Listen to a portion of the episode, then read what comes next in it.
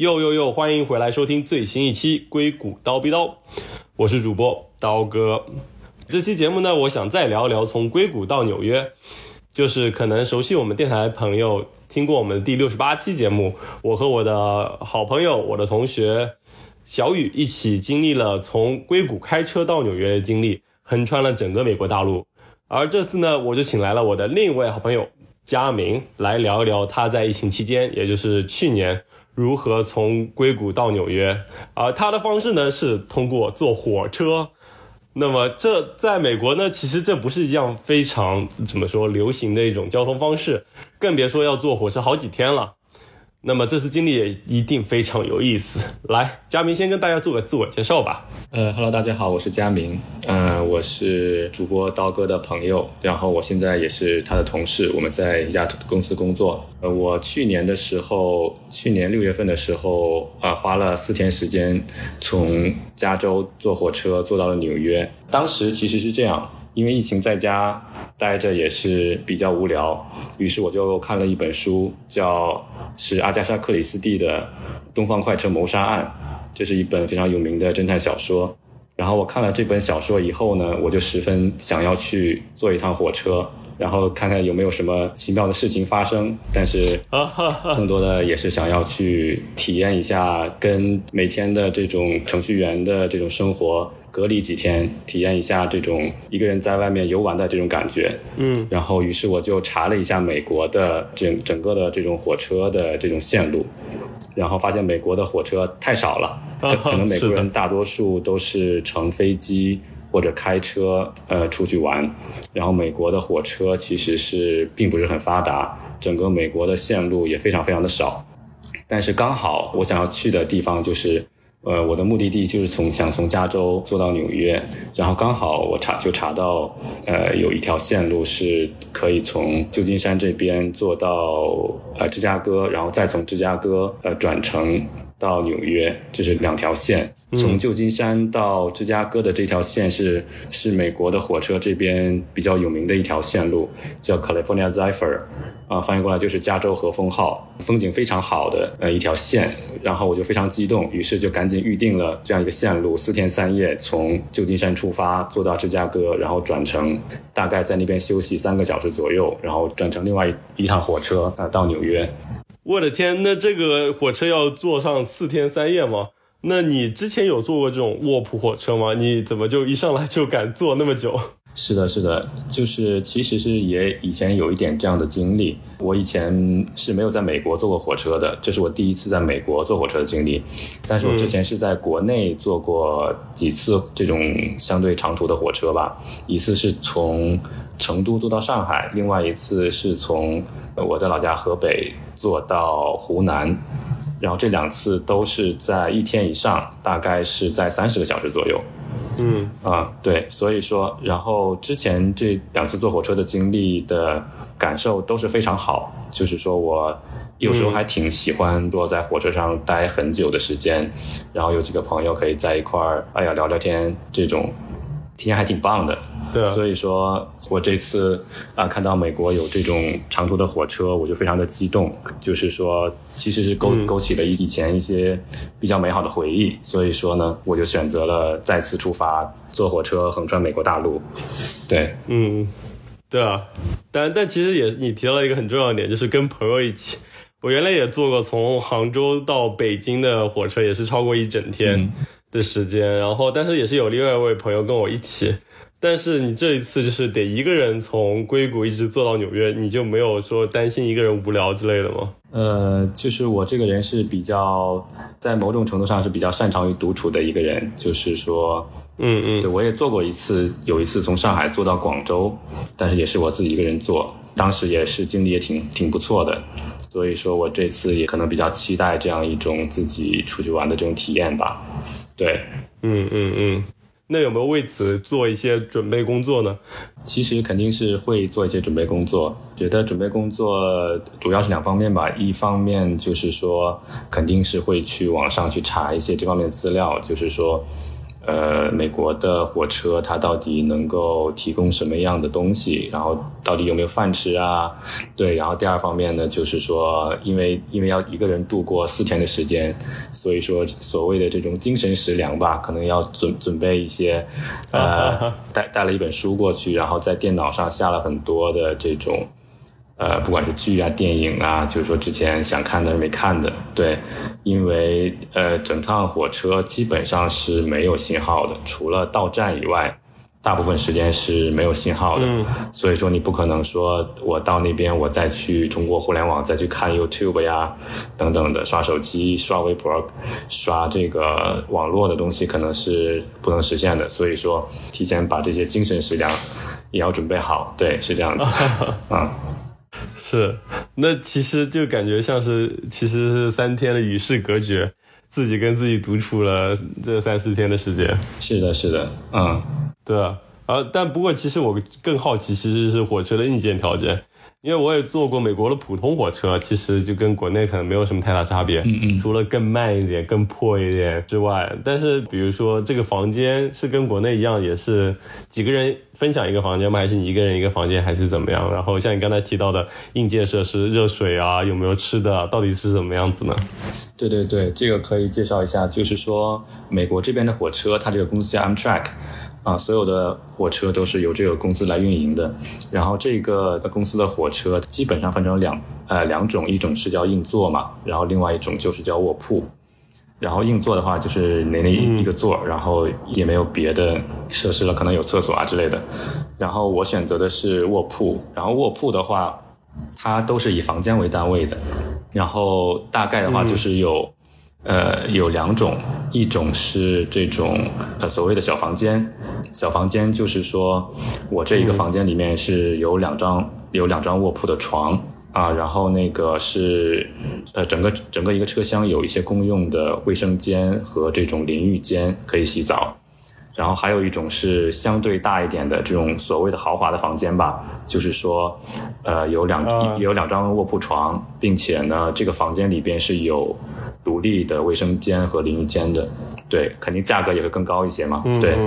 对，就是一个是一个是公用卫生间，一个是自带卫生间。对我当时是就是说一个人呃订了一个这种不带卫生间的这种小房间，是这样子。哇，那听起来跟国内比起来已经算是很豪华了。对，因为我记得国内我之前做过了，硬卧是六个人一个房间，软卧是四个人一个房间。我要现在可能高铁会更高级一点。但是这个美国居然还有自己自带一个厕所的房间，这个卧铺间，那也感觉很高级了，已经是相当于是火车卧铺里面的总统套房了吧？对对对，那个是相对来讲是我也觉得挺高级的，可以自带一个卫生间，并且有淋浴可以洗澡，这样挺高级的。但是实际上，它首先它空间没有那么大，然后它这些床铺啊，包括卫生间什么的，就是也没有那么高级，就没有到。你去酒店里那种豪华套房里面的那种啊，非常高级的那种卫生间啊，装修的非常豪华那种肯定是没有，就是一个正常的火车的一个你能想象到的一个火车里边的一个卫生间和一个淋浴间。嗯，对，那价格上会大概差多少呢？就比如说你这一趟要花多少钱？如果选择硬座的话是多少钱？豪华卧铺的话是多少钱？大概的话就是说，如果是硬座的话，这一趟应该是在。呃，六七百块钱，然后我当时选择的是，就是一个小房间，应该是在一千六百块钱左右。然后如果是豪华房间的话，当时我是没有这个选项的，因为当时的这个豪华房间是要像拍卖一样，就是我加价三百，然后看能不能买到，然后他会在某一个时间告诉你。你有没有买到这样子？就是说，哇，豪华房间还是有点难定的。就是说，如果这一车这辆车非常火的话，那可能你要加价很多才能买得到。然后小房间和这个，我的天，和这个这种这种硬座的话，可能就你直接买就可以。并且美国的这个火车呢，它是像飞机一样，就是说它不是固定价格的。我是提前一个月买的票，大概是这样的价格，就是说。呃，一个小房间是大概是在一千六百块钱左右，从呃旧金山到纽约。嗯，但是我当时看了，比如说三个月以后的呃小房间的价格，大概是在七八百块钱，可能。也就是说，嗯，如果你提前，如果你能够 plan 好，那提前三个月、提前半年买，那你的价格上会是便宜很多，这样子。对。不过更夸张是，竟然那个豪华房间是竞标，看谁出价最高谁得的。确实是这样。当时我就想的是说，呃，既然我要待四天，我我肯定不会去做硬座，我至少是必须要订一个小房间这样子。但是它小房间其实是可以住两个人，它是上下铺。嗯。然后我当时就是一个人，所以说如果是两个人均摊的话呢，有可能价格可能也没有那么贵。但是因为我是一个人，等于订了一个小房间，占了两个人的位置，所以说，呃，对我一个人来讲的话，可能是稍微有点，就是说价格还是比较高的，一千六百块钱。嗯，但其实也相当于是用了四天，这这个价格平摊到四天，也就相当于是，就相当于是每天四百块钱的住宿和交通费了。就其实这样想的话，可能也就还好一些。是的，是的。呃，然后，然后是这样，呃，美国它这个火车呢，它肯定也是有餐车的，就是说可以吃饭的这个地方。嗯，然后卧铺的乘客是，也就是说房在房间里面的乘客是，呃，所有的餐都是免费的，然后好像每天还可以喝一杯酒还是两杯酒来着，我也忘了。但是我总我是没有去喝酒，我是哇，我说饭肯定是都在呃餐车上吃的，但是它也很固定，就每天全都是一样的，就是。你想选别的也选不了，对，然后也比较快餐吧，汉堡啊这些。对，那你有自己带泡面啊，吃泡面之类的吗？因为每天吃美国快餐，我肯定是受不了的。是因为当时是那个，呃，其实我其实我是带了一包泡面去的，但是呢，我就觉得说，既然人家都免费了。咱就白呃不吃白不吃，然后我就是基本上都在都在那个餐车去吃它的这种快餐，对，是这样的。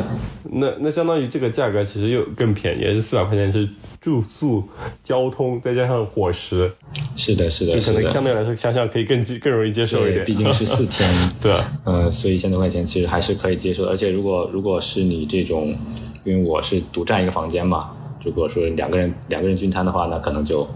会更便宜一些，对，是这样。对，那你觉得你刚出发的时候是怎样的心情啊？就比如说，你应该做了一些调查，说对这些都有一定的预期了。但是，比如说坐上火车之后，有没有一些事情让你觉得还是超出预期，或者是让你觉得很兴奋，或者是如何？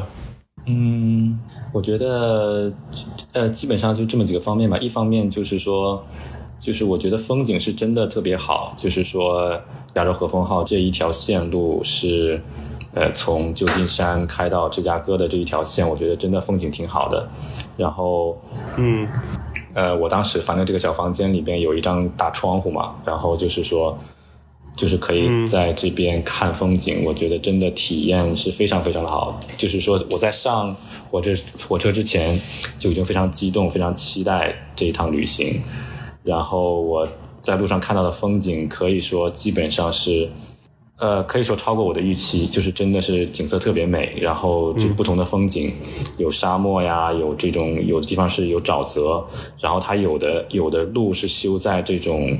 就是一边是山，另外一边是湖，就是你开车都到不了的地方，山和湖之间就是非常窄的一个地方，它修了一条铁路，就是你如果不坐这条车，不坐这趟火车，你是永远到不了这个地方的。所以说，我觉得真的是，呃，看到了很多非常美的景色吧，可以说还是呃非常值得的。嗯嗯。然后另外一方面就是说，不得不说的就是这个，这个因为毕竟要住四天嘛，就是你可能还是想要洗澡。然后这个它这个车上是有淋浴间的，然后，呃，我当时因为是小房间，所以说是这种这种共享的一个车厢里边大概有。可能有二十左右个小房间，或者然后大概有三四个淋浴间这样子。然后当时我会以为说大家都去洗澡，然后你可能要抢淋浴间。但但是我发现差不多在八九点的时候去洗澡，根本没有人洗澡。不知道是大家都 都觉得可能我我就住这两天就不洗了，还是说呃都比较错峰。嗯，然后就是能洗还挺不错的。但是呢，就是说你可能站进去呢，空间特别小。另外一个，它水流并不是很大，它这个火车上的水呢是长期储藏在一个什么储水的箱里之类，它这个水就觉得说跟陆地上的自来水的味道有点不太一样，所以说呃有一股奇怪的味道，但是呃整体来讲还还不错吧，反正你你在火车上坐了一天，出了一身汗，然后能洗个澡还是挺不错的，对。所以水温也没什么问题吗？呃，水温水温我当时也是没什么问题，是有热水的，是没问题的。对，但还有一个就是说，呃，你洗澡的时候很可能这个火车还在开，然后有时候它会非常的颠簸，然后呢，因为然后尤其是你在在在洗头的时候。哎，你然后你要可能要闭着眼，然后这个火车突然一拐弯 你可能要不小心要跌倒了这样子。但是，但是幸亏幸亏这个房间特别小，这个淋浴间特别小，所以你很容易就扶到旁边的墙，所以说也没有那么容易真的跌倒。但是就是说，呃，体验还是蛮奇特的。啊，在这样一个颠簸的火车上，然后你竟然可以洗澡这样子，是的，是的，对对，所以你觉得洗澡已经是最困难的事情了吗？还是说在火车上你觉得还有更困难的事情？呃，因为我是在这个小房间，然后它这个小房间是没有锁的，然后如果你去，因为我就一个人，然后如果我出去上厕所呀，或者说我去那个餐餐餐车里面吃饭的时候，我就只能是把这个门关上。然后我的行李啊，这些贵重物品什么的，只能也是在这个，呃，我我只能是尽量说把我的手机、钱包什么的都带上去吃饭、去上厕所。但是我的行李什么的不可能每次都拿着。然后他又房间又没有锁，所以所以会有一点点担心这种这种这种治安的问题吧。如果车上真的有小偷，你可能也你可能也。有有一点这方面的担心，对，但是还好，就是说我当时没有发生什么情况，这样子。那 那这有整体给你东方快车谋杀案的感觉吗？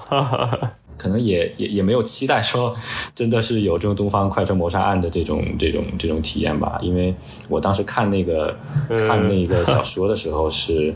呃，他这一趟车就是东方快车嘛，在欧洲那一边一个比较豪华的一个一个车，当时是期待一些比较豪华的呃车厢啊、装修啊、各种设施啊，甚至说是这种食物啊。嗯。但是美式美国的东西都是比较美式，就是说我给到。你了，可 以可以上厕所，可以洗澡，有东西吃，差不多了吧？就是可能是美式的这样一种体验，对，可能就是体验不到豪华。还要啥自行车？是的，是的。嗯嗯，对，我觉得在欧洲可能也看吧，就可能也有那种比较经典的线路，可能会像东方快车谋杀案一样。但是我记得我当年在德国也坐过一次，就是午夜的火车，然后那种卧铺，其实跟国内还蛮像的，就是也没有什么。过多的陌生感，就是哎，这跟国内还挺像的，然后于是就愉快的睡了一晚。嗯，对，但是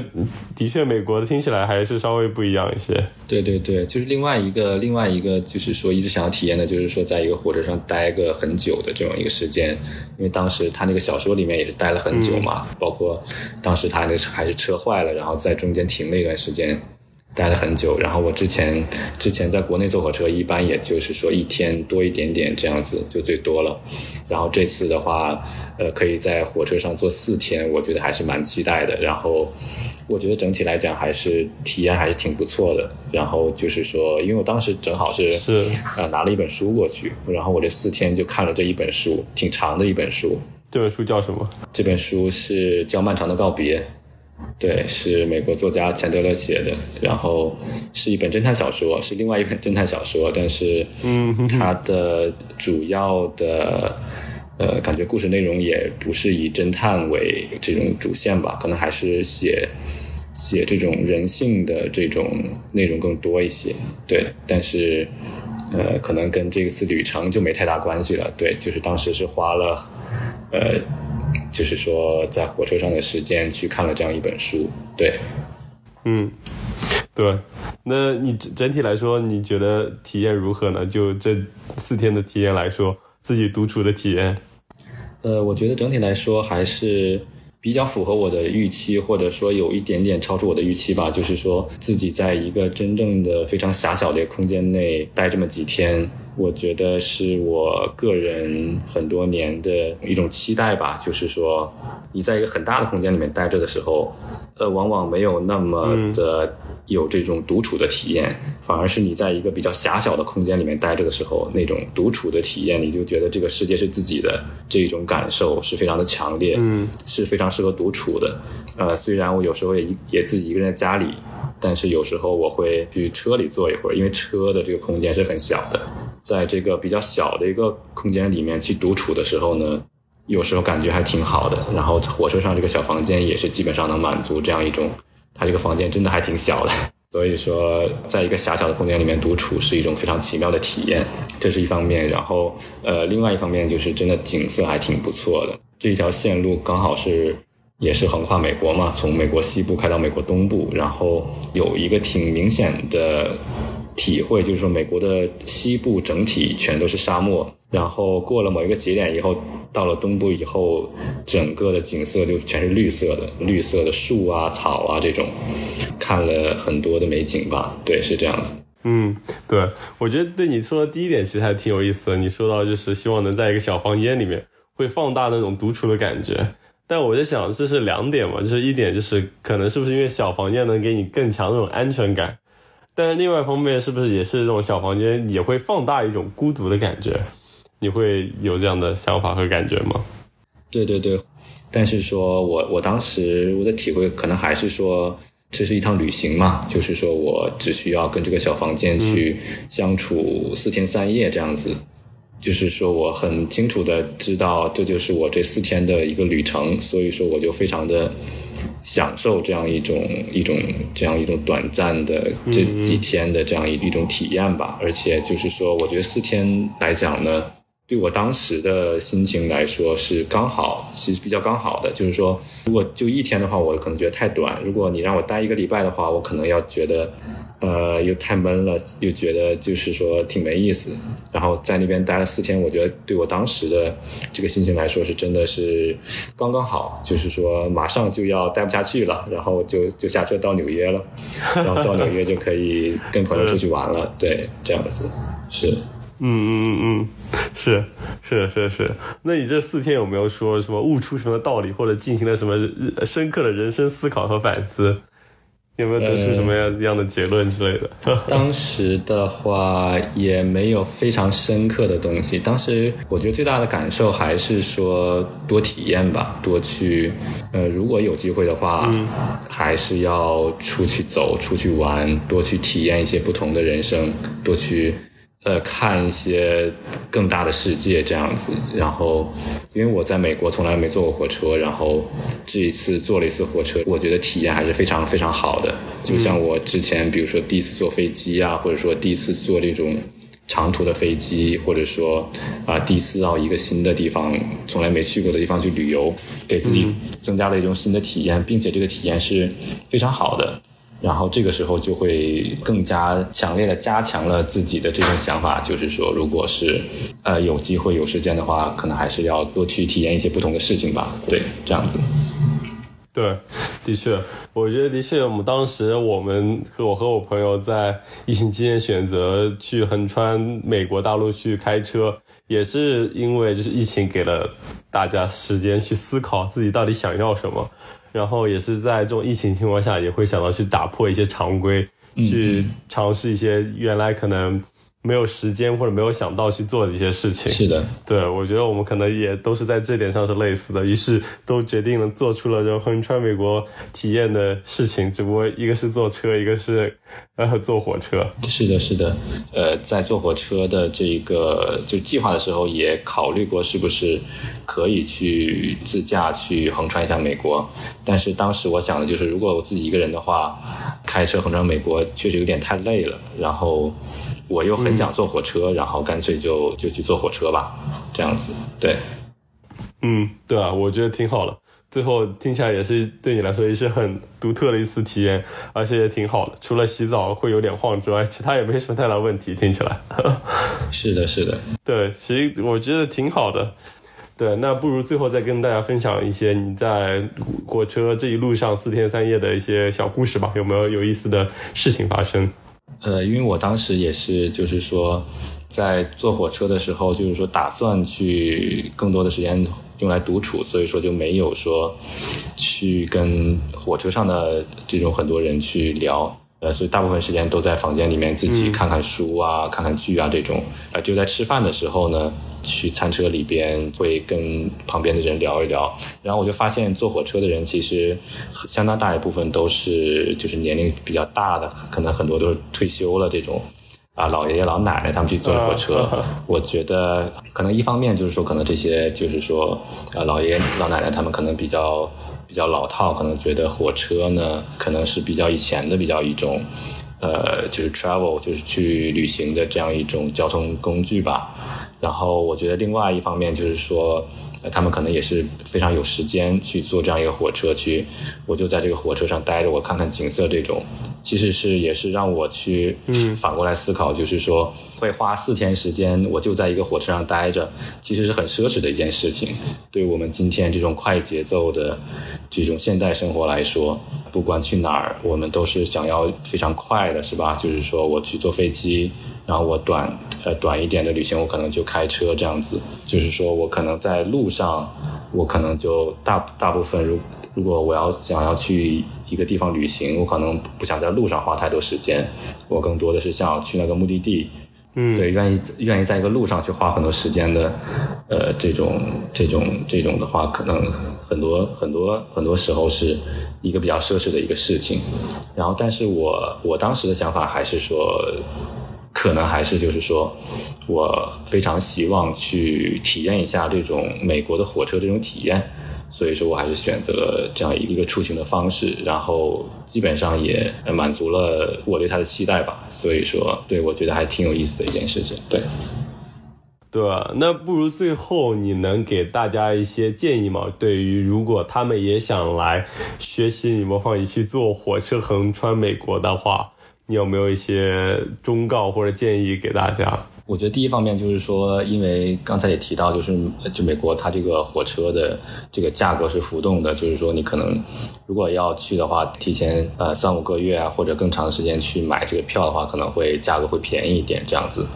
然后，另外就是说，刚才提到这个安全的问题，就是说，房间里面是没有这个锁，就是你不能在外面锁这个门的。所以说，如果有可能的话，还是尽量结伴去比较好。然后有一个人可以可以在房间里看东西。呃，其他其他方面的话，我倒觉得没有太多的。